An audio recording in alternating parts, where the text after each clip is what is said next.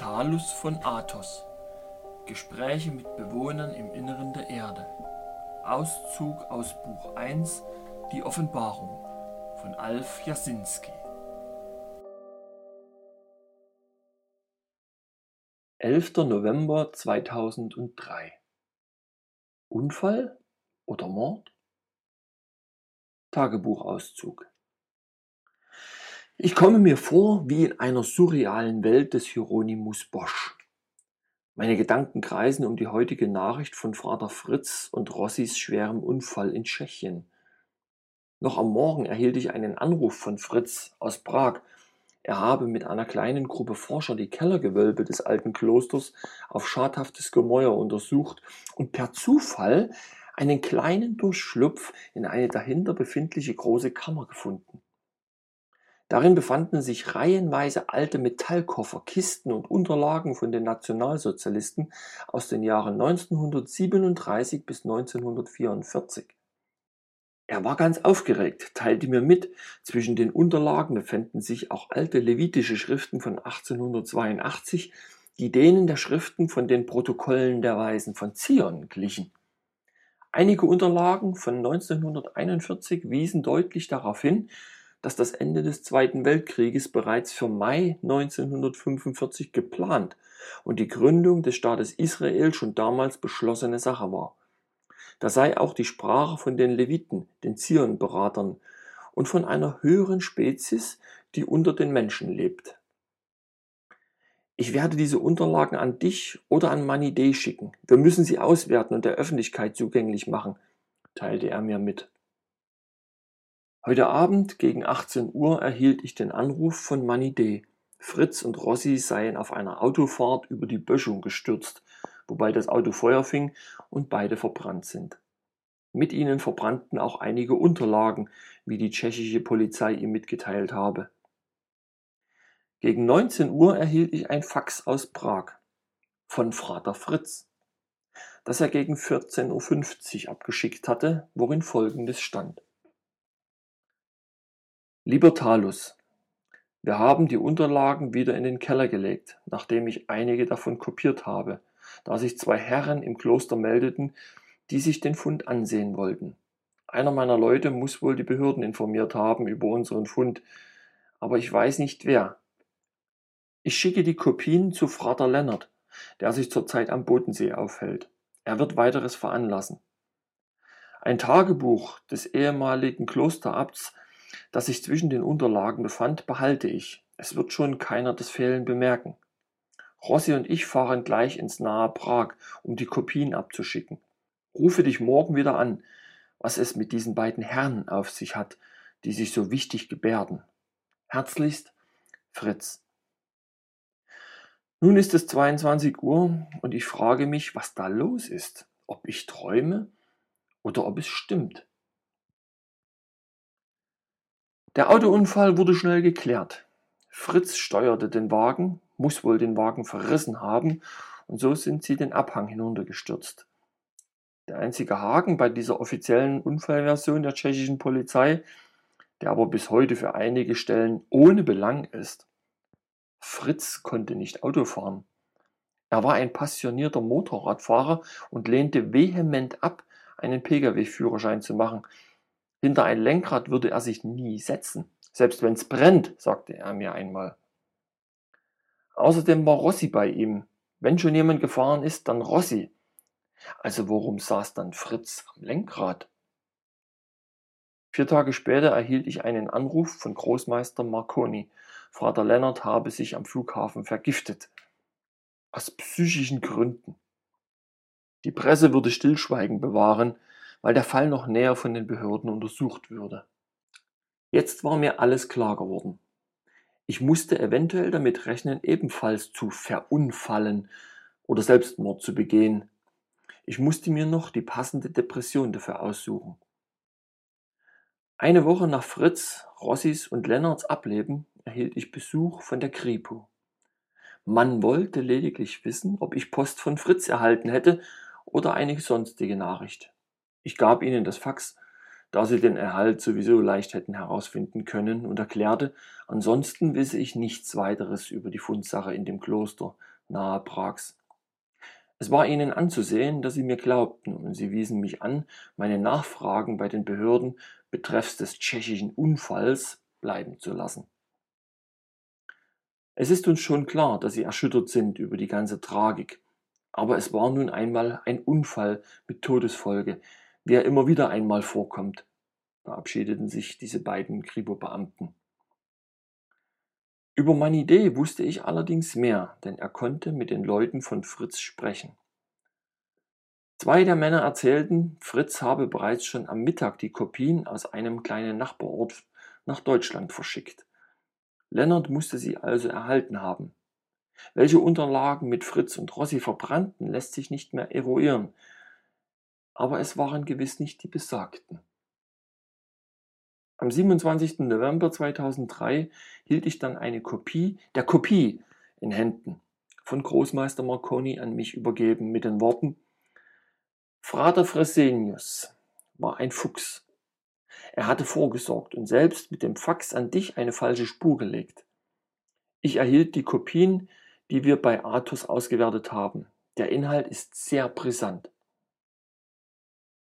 Ich kann damit ehrlich gesagt im Moment nicht sehr viel anfangen, sagte ich ihm, als ich die Seiten kurz überflogen habe. Im ersten Anblick nicht, klar. Das hat Fresenius auch gewusst und sie deshalb in Sicherheit zum Auswerten gebracht. Ersichtlich ist allerdings die Brisanz, dass das gesamte Kriegsszenario bis ins Detail viele Jahre vorher geplant war. Und siehe hier das Zeichen in der linken oberen Ecke von Blatt 9, das Zeichen der weißen Taube, wies er mich darauf hin. Nur mit dem Unterschied, dass dieses Siegelzeichen mit 13 Rankenblättern umrahmt ist, was auf einen speziellen Orden hinweist. Möglicherweise eine Abspaltung, warf ich ein. Mehr als nur das. Wenn sich der Hintergrund als hellblau herausstellen sollte, was wir mittels Spektralanalyse zurzeit untersuchen, wissen wir auch, mit wem wir es zu tun haben, blickte er mich aufmerksam an. Das kann doch nicht sein. Damals gab es weder eine UNO noch etwas Ähnliches, das so definierbar wäre, schüttelte ich ablehnend meinen Kopf. Aber es gab und gibt noch immer das illuminierte Hellblau der Schlangenbruderschaft. Nur weiß das kaum jemand. Und sagte Fritz nicht etwas über die Leviten? Richtig. Jetzt fällt's mir wieder ein. Er sagte etwas von den levitischen Zionberatern und dass darüber etwas dabei sei, entgegnete ich aufgeregt. So ist es. Und diese Leviten werden oftmals mit den Juden in einen Topf geworfen, was jedoch nicht stimmt. Der Stamm Levi war ursprünglich kein israelitischer Stamm. Es war überhaupt kein Stamm im Sinne Blutsverwandt und Rassenzugehörigkeit. Er wurde nur über einen großen Zeitraum und durch Verfälschungen dazu konstruiert, um von sich und seinen Intentionen abzulenken, respektive alles den Juden in die Schuhe zu schieben, wenn es brenzlig wird. Ein Levit wird man, wenn man über eine bestimmte Befähigung innerhalb des Ordens Lichtschlange oder auch Melchisedek-Orden dazu erkoren wird. Schon immer wurden berühmte Namen und wirkliche Lichtmeister von negativen Kräften benutzt, um unter deren Deckmantel ihr fieses Geschäft ausführen zu können. Wenn du also hörst, jemand sei ein echter und blaublütiger Fürst, eingesetzt von Gott als Herrscher über die Menschen, kannst du fast davon ausgehen, es mit einem Levitenmeister zu tun zu haben. Heißt das, die weltlichen Fürstenhäuser basieren darauf? Nicht alle, aber die meisten wissen darum. Und es ist stets einer in diesen Familien, der zumindest dem Komitee 300 oder Rat der 33, Rat der 13, Pne Brit oder schottischer Ritus angehört. Novus Ordo Seclorum ist deren Wahlspruch, der sich auch auf der 1-Dollar-Note von Amerika befindet. Das britische Königshaus steht innerhalb dieser Welfenphilosophie, ist ihm aber nur schwer nachzuweisen. Fritz fand in den Unterlagen Beweise dafür, dass der Zweite Weltkrieg von anderen geplant und in Aktion gebracht wurde als von Deutschland bzw. Hitler. Außerdem bestätigen diese Unterlagen, dass die Protokolle der Weisen von Zion keine Fälschung sind und aus der Federführung der Schlangenbruderschaft stammt. Dann müsste sich doch die Geschichte dadurch begradigen lassen, dachte ich laut nach. Das Problem dabei ist, dass es dafür schon zu spät sein wird. Weil die gesamte Welt sich bereits so an der bekannten Geschichtsschreibung orientiert, dass eine Aufklärung nur noch Orientierungslosigkeit herbeiführen würde, Werder Talus. Natürlich lassen wir alles ins Internet fließen und werden eine dementsprechende Kampagne unterhalten. Aber wie gesagt, es wird nur die wenigsten Menschen interessieren, schüttelte Großmeister Marconi betrübt seinen grauen Kopf. Im Grunde interessieren sich die Menschen seit etwa 20 Jahren immer weniger für tatsächliche Hintergründe, weil sie bereits so dermaßen gehirngewaschen sind, um diese Denkvorgänge überhaupt noch zustande zu bringen. Wie ich schon einmal angeführt habe, kann man die Menschen nur noch mittels sich immer wechselnden und dennoch exakt formierten Informationen aus ihrem Dornröschenschlaf holen, brummte ich missmutig. Das klingt ein bisschen nach Resignation, Frater Talus von Athos. Auch das ist ein gewollter psychologischer Trick der Simnerschaft, um Aufklärern schnell wieder die Energie und die Luftzufuhr zu nehmen. Du solltest dich gründlich selber durchleuchten, inwieweit du bereits selber davon infiziert bist, wie du es dir ermöglichen könntest, ans rettende Ufer zu kommen. Es ist immer eine kreatürliche Angst dabei, etwas zu sagen, das gegen die Zeitströmung anprallt, weil man die Gefahr des Abprallens in Kauf nehmen muss. Das Resonanzgesetz solltest du gut studieren, um eine Lösung deines persönlichen Problems zu finden, lächelte mich Großmeister Marconi an. Am folgenden Abend traf ich mich nach Arbeitsschluss mit Manidé, der sofort seine Meinung äußerte und in seinem Redefluss übersah, sich Fragen und Antworten zugleich selber zu geben. Nach geraumer Zeit stoppte ich seinen Redefluss und fragte ihn, ob es überhaupt nötig sei, miteinander zu kommunizieren, wenn doch nur er selber spricht. da hast du ja recht, alter Haudegen. Aber wenn ich nicht gleich alles aus mir herausreden kann, vergesse ich wieder zu viel und ich hasse unbeantwortete Fragen. Selbst wenn ich sie nur an mich selber stelle, grinste er und wischte sich über seinen Nacken, wo ihn eine große Warze ständig zu stören schien. Mach sie weg, maulte ich. Was soll ich wegmachen? fragte er irritiert. Deine verdammte Warze im Nacken woran du fast ständig zupfst und dabei aussiehst wie ein von Mücken geplagter Buddha, meckerte ich. Wenn ich alles wegmachen ließe, woran ich zupfe, bliebe am Ende nur noch die unbewohnte Weltkugel übrig, zupfte er brummend weiter. Es schert dich sowieso einen Dreck, woran du herumzupfst, wie ich deiner Homepage entnehmen kann, brummte ich genervt. Ich zupfe nur daran, was nicht zu einem Menschen gehört, was ihn zudeckt und wodurch er gänzlich verblöden wird warf er dazwischen. Außerdem verdiene ich damit auch mein Frühstück und reife daran immer mehr. Du reifst am Frühstück? Natürlich. Wer am Morgen nichts in den Bauch bekommt, dessen Seele wird bald unstimmig und sauer reagieren, sich auf den Verstand auswirken, der dann nur dasteht und belämmert in die Gegend starrt. Hast du schon mal Lämmer gesehen, wie sie durch die Gegend starren? Du hast einen Knall, Manni, zischte ich missvergnügt. Nichts kannst du ernst nehmen. Es reicht doch schon, wenn du den Ernst spielst und ich den August draufsetze. Oder glaubst du, ich möchte in solchen Momenten deiner tiefen Nachdenklichkeiten und Weltverbesserungsplanungen in deiner Haut stecken? Ich verbeiße mich nie in eine Sache so sehr, dass ich dabei meine Zähne verliere. Ich schnappe und zupfe innerhalb meiner Art, worin der Humor und der Zynismus sich die Hände reichen. Wird mir ein Thema mal zu viel, zupfe ich es mir so weit zurecht, es in mundgerechten Stückchen mittels Humor zerbeißen zu können ohne dass mir das Gebiss dabei herausfällt, hackte er in meine offene Wunde. Ich gerate auch immer wieder an die irrigsten Typen, spielte ich nun den Resignierenden. Klaro, weil du immer wieder ein Gegenüber benötigst, das dir deine eigenen irrigen Charakterzüge spiegelt. Dich muss man einfach herauslocken, um dein Wesen zu erkennen, beziehungsweise dir dein Wesen aufzuzeigen, plapperte er vergnügt.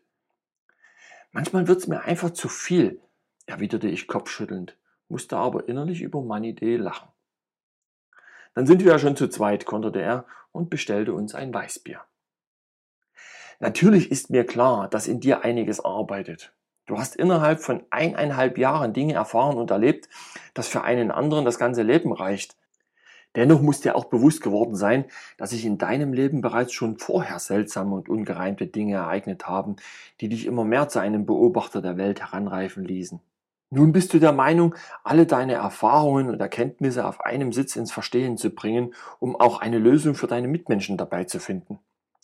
Das sollte aber nicht der alleinige Sinn deines Lebens sein, sondern nur einer von mehreren. Logisch, du musst darüber reden und schreiben.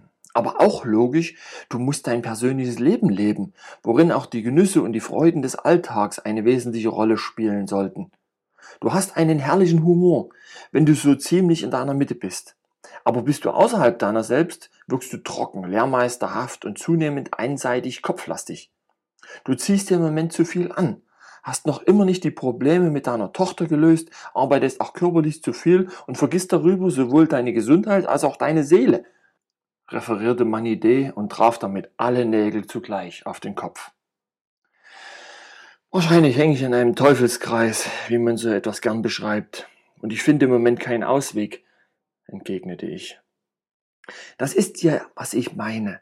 Du denkst selbst in solchen Momenten verbissen und verkrampft. Lass mal wieder deinen Humor und deinen Sarkasmus heraus. Friss nicht alles in dich hinein und besauf dich einfach mal wieder. Davon wird's auch nicht besser aber auch nicht schlechter. Ich lade dich für Samstag zum Essen ein. Auf Frederik und den fürchterlichen Jesuitenpater aus Dormagen, der zurzeit bei Marconi verweilt, hole ich dazu. Der kann nämlich gewaltige Mengen Bier wegtrinken und man kann ihn dabei Gehöriges ausfragen, grinste meine Idee schlitzohrig und wir beließen es dabei.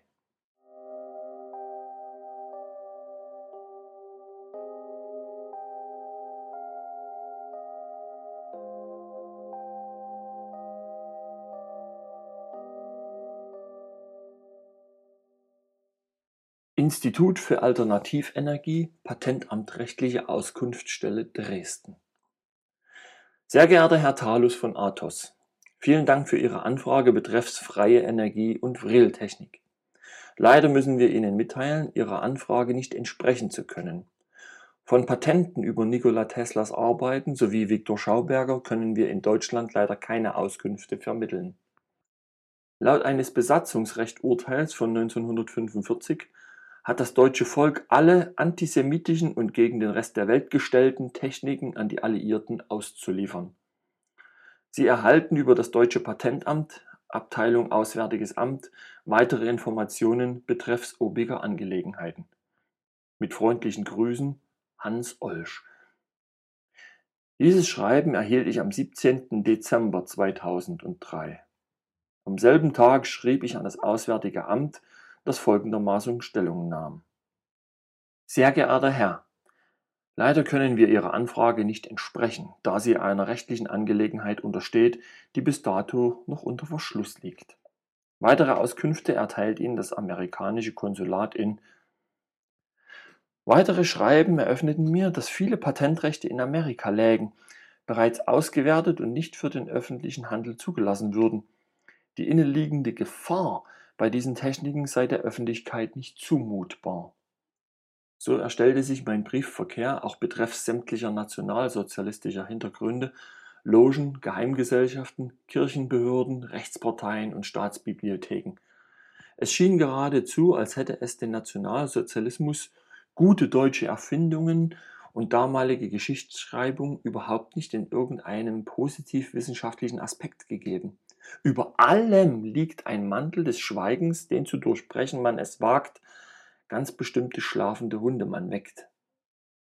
Nun ist Deutschland nicht alleine ein Staat, dessen Vergangenheit so dermaßen in einem Nebel des Mythologischen abgetaucht ist, sondern auch Russland gehört in die Kategorie nebulöse Vergangenheit. Entweder waren diese Staaten zu bestimmten Zeiten extrem gefährlich für den Rest der Welt, oder der Rest der Welt hat sie dazu bestimmt.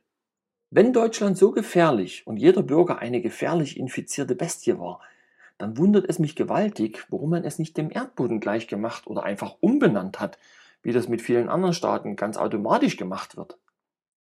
Die Teilung eines Staates ist stets auch ein profanes Mittel, aus einer Einheit zwei konkurrierende Parteien zu machen, wovon eine dritte Partei profitiert.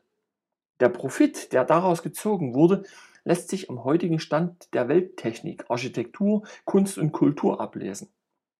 In Amerika entstanden schon kurz nach dem Zweiten Weltkrieg ganze Städte-Nachbauten nach deutschem Muster. Volksmusik und ganze Traditionen wurden nach Übersee importiert und das Good Old Germany Schlagwort bereits 1949 in aller amerikanischer Munde geführt. Also, da bezwingt man einen gehassten Feind der weltweit als die Bestie schlechthin bezeichnet wird. nimmt ihm alle seine bösen Erfindungen und deren Köpfe weg, holt sich diese bestialische Kultur ins Land und übernimmt zugleich eine Lobeshymne auf das gute alte Deutschland. Entweder stimmt da etwas nicht in der Geschichtsschreibung oder der Nationalsozialismus, das Dritte Reich, hat seinen Siegeszug tatsächlich in Good Old Germany begonnen und sich bis heute in der Welt ausgebreitet, wie das ja auch der Plan der Illuminaten von Grund auf war. Innerhalb dieser Gedankengänge, die logisch auf politischen, sozialen und moralischen Strukturen basieren, muss man eindeutig feststellen, das Experiment hat hervorragend geklappt. Das Zusammenspiel zwischen irdischem Machtpotenzial und außerirdischem Kollektivismus, zwischen Input und Output eines vernetzten weltweiten Informationsflusses, wie wir ihn heute als Kommunikationsmittel kennen, zeigt eindeutige Hintergründe eines Kollektivwesens, dessen Individualität gänzlich fehlt. Das satanische Prinzip kann nicht individuell greifen. Es benötigt einen kollektiven Zentralpunkt, eine auf eine einzige Stelle fixierte Aufnahmematrix, woraus es erst sein weiteres Vorgehen planen und dem Kollektiv zufließen lassen kann. Innerhalb dieser Kollektivkriterien wird es dann auch relativ einfach, eine einmal gewesene Tatsache als etwas Mythologisches oder gar als Hirngespinst erscheinen zu lassen. Mit dem heutigen World Wide Web, wie es sich bereits weltumgreifend darstellt, haben die Systematiker versucht, die gesamte Menschheit in das Kollektiv zu ziehen. Sie haben allerdings nicht damit gerechnet, dass genau dieses Forum denjenigen eine Einstiegsbasis bietet, die das System durchschaut haben, um es aus der Umnachtung zu holen. Die Siebner Priesterschaft hat sich selbst in ihrem System verstrickt und ist nun zu entschlüsseln. Womit keiner dieser Manipulatoren gerechnet hat, ist der Fakt der geistigen Evolution, die sich nicht aufhalten lässt. Das Gespinst benötigt die Beute Mensch, muss sie sogar bis zu einem gewissen Grad mengenmäßig hochzüchten, um sich alle geistigen und individuellen Gegebenheiten einzuverleiben. Die Spezies Mensch wie sie dachten, erkannt zu haben, reagiert jedoch nicht konstant berechenbar und die geistige Entwicklung unterliegt einer individuellen Dynamik. Seit einiger Zeit, man glaubt seit etwa nach dem Zweiten Weltkrieg, werden Menschen geboren, deren gesamte geistige und seelische Struktur der bisherigen Norm widerspricht. Man spricht seit etwa zehn Jahren von den Indigo-Kindern, wovon der Athos-Orden intern schon seit über 90 Jahren behauptet, diese blauen Menschen würden ab ca. 1930 sporadisch, ab 1950 ca. 3% und ab 1975 bis zu 25% die Geburtenraten bestimmen. Über die blauen Menschen wird auch in den Veden gesprochen. In einer Zeit, wo das Kali Yuga in seiner roten Verderbtheit in die blaue Erwachung hineinstirbt, wird sich die blaue Kugel Erde zu Recht mit einer bestimmten Menschheit rühmen können. Alle Wesen des blauen Kosmos werden sich wieder vereinen und das vielarmige Rote in ein anderes Universum verbannen. Wie man nun auch darüber denken mag, es passt das vielarmige Rote sehr gut auf das Kollektive. Interessant ist allemal auch die schon sehr alte Bezeichnung blaue Menschen oder auch die blaue Stunde für spirituelle Besinnung oder blaue Sonne, die für geistige Energie der Morgenstunde, Sonnenaufgang steht. Diese sogenannten Indigo-Kinder, die erst in den letzten Jahren näher erforscht werden und gleichermaßen daneben eine Therapieschiene anzulaufen beginnt, sind für ein kollektives Denkschema wie wir es bereits schon tief sitzen haben, unberechenbar. So werden sie bereits als Hyperaktive bezeichnet und die Schulmedizin geht mittels Chemie, Ritalin und Co. dagegen vor. Mit der chemischen Keule muss einfach jedes Menschenwesen gleichgeschaltet werden und wenn man es dadurch regelrecht ausschaltet mittels massiven Vergiftungen. Da sich aber immer mehr Menschen, auch die Eltern dieser Kinder, darüber bewusst werden und gelegentlich ältere Indigo-Menschen, die früher geboren wurden, beschützend eingreifen, wird das Kollektiv daran scheitern. Mittlerweile, 2004, spricht man von über 40 Prozent Indigo-Kindern, die geboren werden.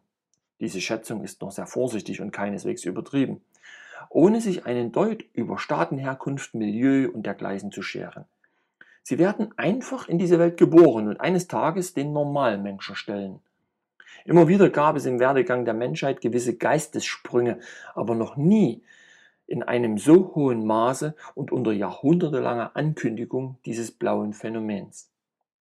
Es ließe sich nun darüber spekulieren, was es mit der Farbe Blau im Detail auf sich hat, weil sie die Farbe ist, die konstant durch alle Zeitalter zieht und mal den Adel, blaues Blut, das königliche Blau, was fast unbezahlbar war, und die blau gekleidete Mutter Gottes, Sinnbild für Spiritualität und Gottesnähe bezeichnet. Das Blau im positiven Sinne steht immer für das Himmlische, Spirituelle und die kosmische Tiefe.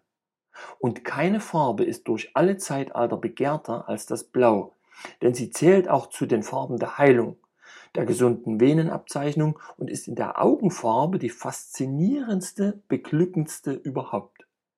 Man hat festgestellt, dass die blaue Farbe das Denken anregt, die Harmonie kennzeichnet und die Farbe des Wassers ist und dass wir nicht lebensfähig wären. Ist ein Mensch blauäugig, weist ihn dies als gutmütig und treugläubig aus, was heute leider mit dumm gleichgesetzt wird, weil das System weder Gutmütigkeit noch Treugläubigkeit als Tugenden bezeichnet. Und wie auch immer, es wird eben überall und über alles spekuliert. Alle blauen Tugenden wurden fast gänzlich ausgemerzt, um dafür das rote Mars-Prinzip in den Vordergrund zu stellen.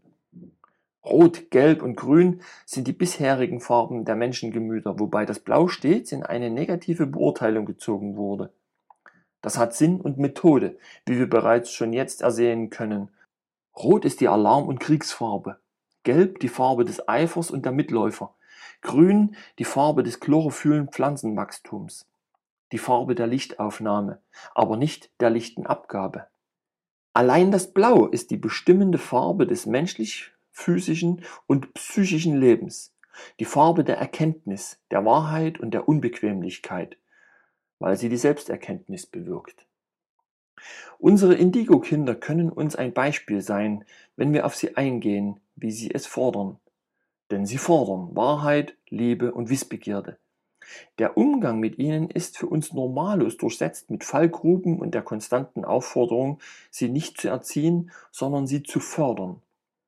Alleine innerhalb eines solchen Umdenkens werden wir feststellen, wie widerwillig und trotzig wir reagieren, wenn Indigo-Kinder unsere Stottereien und fälschlichen Lebensansichten mit einer frappierenden Leichtigkeit entlarven. Während ich diese Zeilen schreibe, muss ich gestehen, im Moment noch mit unseren Indigo-Kindern etwas überfordert zu sein, wenngleich ich mich bemühe, meinen Enkelkindern in ihren Anforderungen gerecht zu werden. Ein Indigo-Kind scheint auch meine Tochter zu sein, und zumindest einer ihrer beiden Söhne erweist sich eindeutig als ordentlicher Indigo. Oder einfach nur als stur?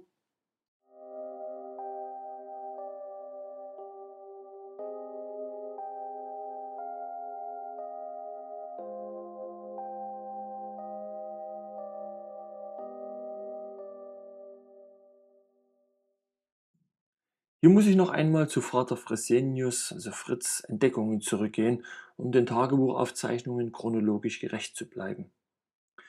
Zwischen den von ihm kopierten Unterlagen befanden sich einige Schriften unseres Religionsstifters Jesus von Nazareth. Eines der alten Schriftstücke hatte das Überleben des Nazareners zum Inhalt.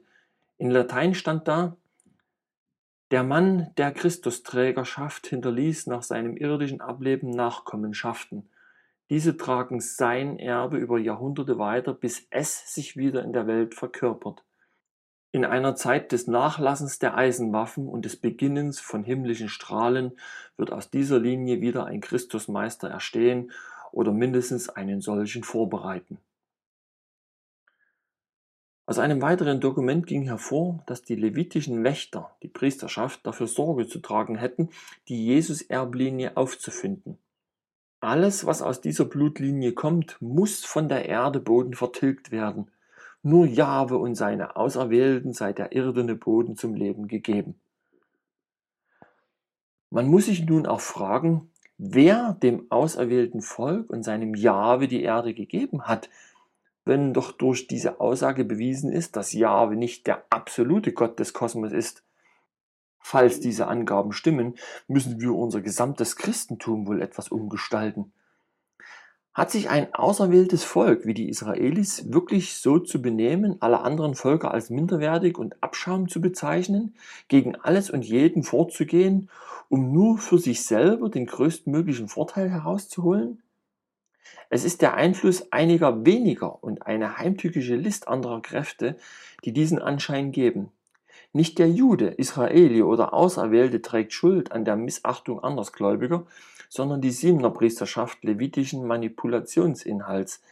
Natürlich entschuldigt dies nicht die Aggressionspolitik im Nahen Osten, aber sie erklärt und analysiert sie. Fritz, Rossi und Lennart, alle drei haben mit diesen alten Dokumenten zu tun gehabt und leben jetzt nicht mehr. Unfall oder Selbstmord, wie die Behörden offiziell bekundeten. Für alles gibt es eine Erklärung, auch für unsere Welt, wie sie sich uns darstellt und was wir daraus machen. Innerhalb unseres geistig-seelischen Freiheitsdranges haben wir allerdings erkannt, wie und wodurch wir gefangen sind und wie Gefangene reagieren. Je mehr wir uns unserer Gefangenschaft bewusst werden, desto klarer zeigen sich die Gefangenenwärter und die Initiatoren dahinter. Oftmals ist ein Gefangenenwärter genauso ein Gefangener seiner selbst, der das jedoch nicht erkennt. Die Initiatoren der irdischen Versklavung und ihre Handlanger sind gerade in den letzten fünf Jahren immer deutlicher zu erkennen. Insbesondere 2004 ist das Jahr der beginnenden Demaskierung. In Zeiten, wo das Soziale, Substanzielle und Spirituelle getauscht wird gegen Sozialabbau, bewusste finanzielle Erniedrigung durch Staat und Wirtschaft und einem kircheninstitutionellen Gleichklang damit, müssen zwangsläufig Demaskierungen stattfinden. Immer wieder fallen Menschen einer weltlichen Systematik zum Opfer, wenn sie etwas Aufdeckendes oder Verborgenes entdecken und glauben, dies der Öffentlichkeit zugänglich machen zu müssen. Es stellt sich auch die Frage, warum gewissen Enthüllern nichts geschieht und anderen wiederum schon. Hier zeigt sich ein bestimmtes Maß des Aufklärungsmechanismus auf, das besagt, nur das darf der Öffentlichkeit zugänglich gemacht werden, womit die Siebener Priesterschaft einverstanden ist. Wenn wir uns die Aufklärungswellen in Bezug auf die Reptiloiden, kleinen Grauen und irdischen Machenschaften genauestens betrachten, findet sich darin ein roter Faden, der besagt, derartige Aufklärung basiert auf einem Verwirrspiel. Dadurch wird vom substanziellen Hintergrund abgelenkt auf eine bereits wohlbekannte und viel beschriebene Szenerie, die als Lückenbüßer herhalten muss. Im derzeitigen Aufklärungsmodus findet sich stets eine pyramidale Struktur von Geheimgesellschaften, Logen und weltlichen Machthabern, die an der Spitze zumeist eine bestimmte Familie stehen haben, die auch von den unterschiedlichsten Autoren angeführt wird. Wäre dem in der Tat so und nicht anders, stellt sich die Frage, wieso das diese spezielle Familie so ohne Kommentar stehen lässt. Nehmen wir jedoch an, dies sei gewollt, in Form eines Köders für den oder die Jäger, kommen wir der Antwort schon etwas näher. Durch alle menschlichen Kulturen hindurch zieht sich das Phänomen Naturverbundenheit, die besagt, der Mensch und die Natur agieren nur dann gesund und symbiotisch, wenn sie sich einander bedingen. Das heißt auch, Mensch und Natur sind voneinander abhängig und im gegenseitigen Austausch erst in der Lage, kosmisch relevant zu agieren. Diese Symbiose schließt alle Lebewesen, Pflanzen und Mineralwelten mit ein. Nichts geht mehr ohne den anderen. Unser heutiges Weltbild vermisst seit längerer Zeit den natürlichen Umgang mit unseren Symbionten, arbeitet darauf hin, dem Menschen zu vermitteln, er sei aus sich heraus in der Lage, Gott zu sein, und wenn er das begreift, könne er naturschöpferisch tätig sein. Unsere derzeitige Esoterik ist durchwoben von Falschheit, Inhaltsvertauschungen und willentlicher Desinformation über die wahren göttlichen Zusammenhänge. Naturgeister, Pflanzendevas und mineralische Urgeistseelen wurden fast gänzlich aus dem Programm genommen, um sie gesondert zu bearbeiten. Sie werden von Mainstream-Esoterikern erst gar nicht mehr erwähnt, weil ja der menschliche Gottgeist über allem stehen soll. Das ist ein schwerwiegender Fehler und der Grund, warum sich in der Esoterik nur noch Allgemeinplätze finden, womit der Mystiker nichts mehr anzufangen weiß. In dieser eigentümlichen Esoterikliteratur, Aufklärungsarbeit und Erkenntniswissenschaft finden wir zwar immer wieder die Erkenntnis, manipuliert zu werden, aber was und wer uns denn nun wirklich manipuliert und zu welchem Zweck dies alles geschieht, kann man kaum noch eruieren. Zu behaupten, die Reptiloiden seien schuld oder die kleinen grauen Außerirdischen oder machtgierige Logenmitglieder beherrschen die Welt und versklaven die Menschheit, beantwortet im Grunde nichts. Hier wird nur ein Symptom auf etwas anderes geschoben und die Ursache außer Acht gelassen. Ursache ist und bleibt das luziferische Prinzip, das sich derer bedient, die das möchten und geradezu danach gieren. Da finden sich sowohl Erdmenschen, außerirdische Reptiloide dazu bereit, die im kosmischen Spiel der Arten und Weltenvielfalt agieren und reagieren. Luzifer ist nicht gebunden an die irdische Menschheit. Das Prinzip Luzifer wirkt im gesamten Weltall, bedient sich aller selbstbewussten Lebewesen, die innerhalb diesem Dunkellicht schwingen und körperliche Substanz aufweisen. Das satanische Prinzip bewirkt in den Pflanzen- und Mineralreichen nichts, da sich deren Seelenkraftfelder außerhalb ihrer Verkörperung befinden. Sie schweben sozusagen förmlich darüber und schwingen noch in der wahren göttlichen Lichtigkeit. Im Tierreich bewirkt das luziferische Prinzip lediglich das Triebhafte, das sich allerdings mit dem Seelenbewusstsein des Tieres nicht koppeln lässt. Nur der luziferisch negative Mensch ist in der Lage, das Tier so weit zu verändern, dass es satanisch reagiert. Dressur, Kreuzungen und willentliche Charakterveränderungen, zum Beispiel Kampfhunde, lassen dann diese Tiere bösartig und unberechenbar verrückt reagieren. Wir müssen tatsächlich Rechnung damit tragen, dass sich das luziferische Prinzip zurzeit massiv auf die irdische Menschheit ergießt und von sich selbst als der Quelle allen Übels vehement ablenkt. Das geht so weit, dem Menschen einzuimpfen, er sei ein Gott, wenn er es nur möchte, und das sei leicht möglich und zu bewerkstelligen, wenn er sich verinnerlicht und seinen inneren Gott findet. Was er zuerst findet, ist sein Unterbewusstsein, das bereits so infiltriert ist, dass die meisten Weisheitssuchenden glauben, bereits das Göttliche in sich erkannt zu haben. Dabei ist das Unterbewusstsein nur ein Sammelsurium von Erfahrungen, eine Speicherkapazität und so göttlich wie ein Hustenanfall. Wenngleich ein Hustenanfall seinen Sinn hat, werden wir ihn nicht als etwas erachten, das wir stolz vor uns hertragen wollen.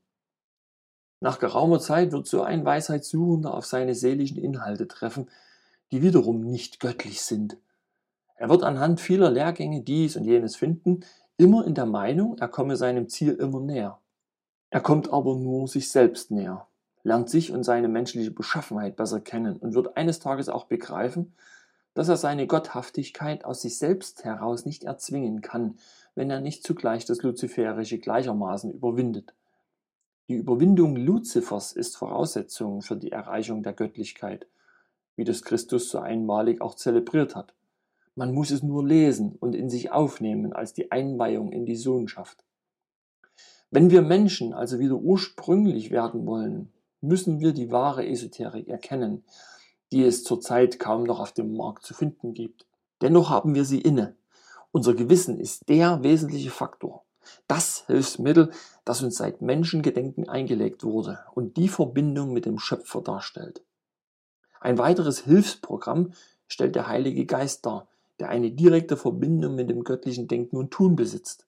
Wenn wir immer wieder den Fehler machen und uns auf die aufgeklärte, moderne Zeit berufen, worin Bezeichnungen wie Gewissen und Heiliger Geist belächelt werden, wird es uns auch nichts bringen, sich in Kontemplations- und Meditationsübungen zu ergehen, die nur aus einem oberflächlichen Wollen heraus als das Nonplusultra der Vergöttlichung verzerrt wurde.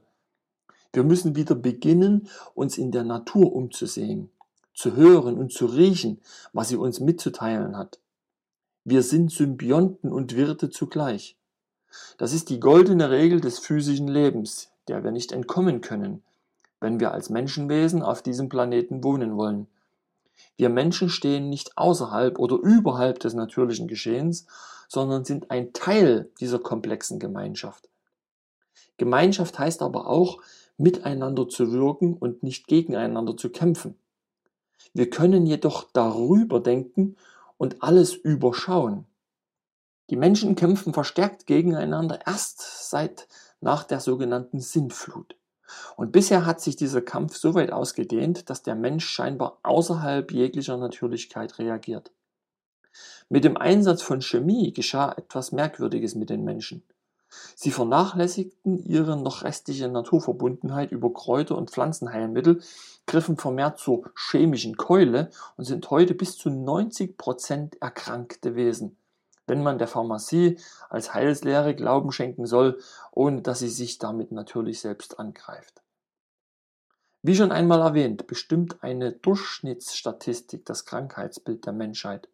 werden Grenzwerte gesenkt, erkranken schlagartig viele Menschen, was in Chroniken mit Epidemien und Seuchen festgehalten wird. Erhöht man die Grenzwerte wieder, geschehen schlagartige Wunderheilungen. Man behauptet einfach, die vorher eingenommenen Medikamente hätten diese Heilung beschleunigt.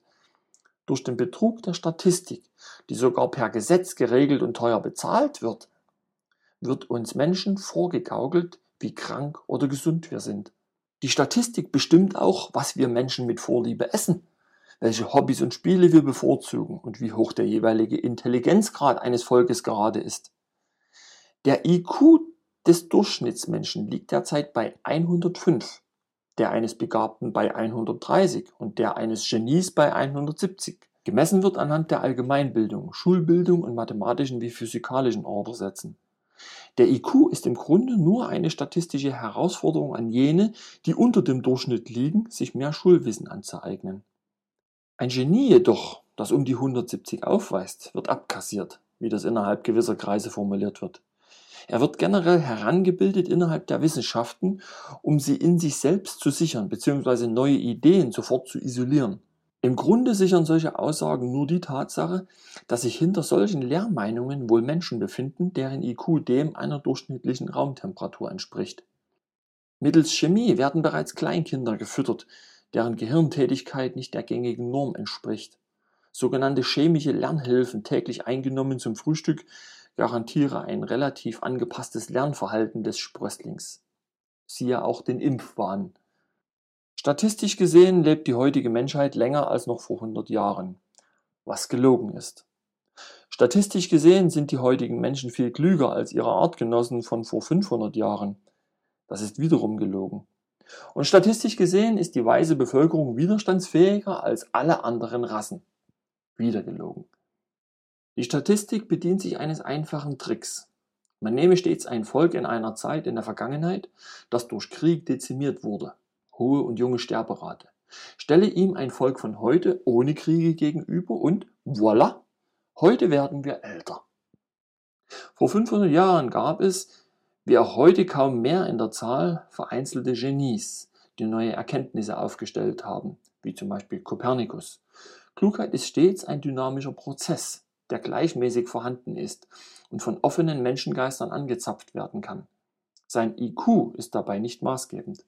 Widerstandsfähiger waren die Menschen in der Tat früher, in Zeiten, wo sich der Mensch der Natur bediente und seine Krankheit als etwas Charakterformendes betrachtete, erfolgte eine Ausheilung. Heute wird nichts mehr ausgeheilt, der Charakter nicht mehr geformt und nur noch die Symptome bekämpft. Wir sind viel weniger widerstandsfähig, weil wir bereits durch die Chemie fast völlig eingebrochen und willenlos geworden sind. In einem alten Manuskript, das im Mola-Orden als der Prinzipalkodex gehütet wird, heißt es wortwörtlich Überwindung des dynamischen Werdens im Sinne von statischer Festlegung aller Lebensbereiche wird die größte List der Asuras darstellen. Einhergehend mit der Gabe chemistischer in Klammern künstlicher Speisenbeimischungen wird der Mensch gehorsam seine Dienste an Luzifers Mentalvertretern abgeben. Diese Schrift ist über 300 Jahre alt und fand sich in einem alten Jesuitenkloster in Südfrankreich. Es war bis 1882 in Privathände einer Bruderschaft, die sich anschließend den Theosophen eingegliedert hat. Überwindung des dynamischen Werdens. Schon alleine dies besagt sehr vieles, es beinhaltet eindeutig eine bewusste Manipulation des menschlichen Werdegangs. Vater Fritz und Rossi müssen innerhalb ihres Fundes etwas herausgefunden haben, das ihnen den Tod gebracht hat. Was darf die Menschheit nicht erfahren?